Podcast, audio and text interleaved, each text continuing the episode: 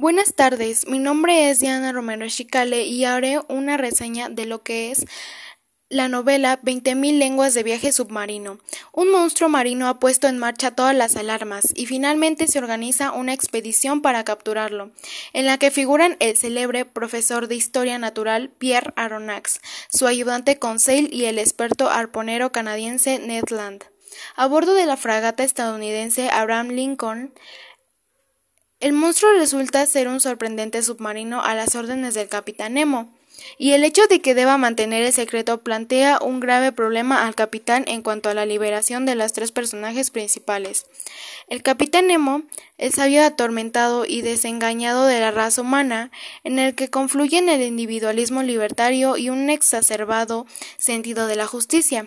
Se ha convertido sin duda en uno de los paradigmas de la novela de aventuras y su presencia ya bastaría para justificar el lugar de honor que ocupa veinte mil lenguas de viaje submarino en el género.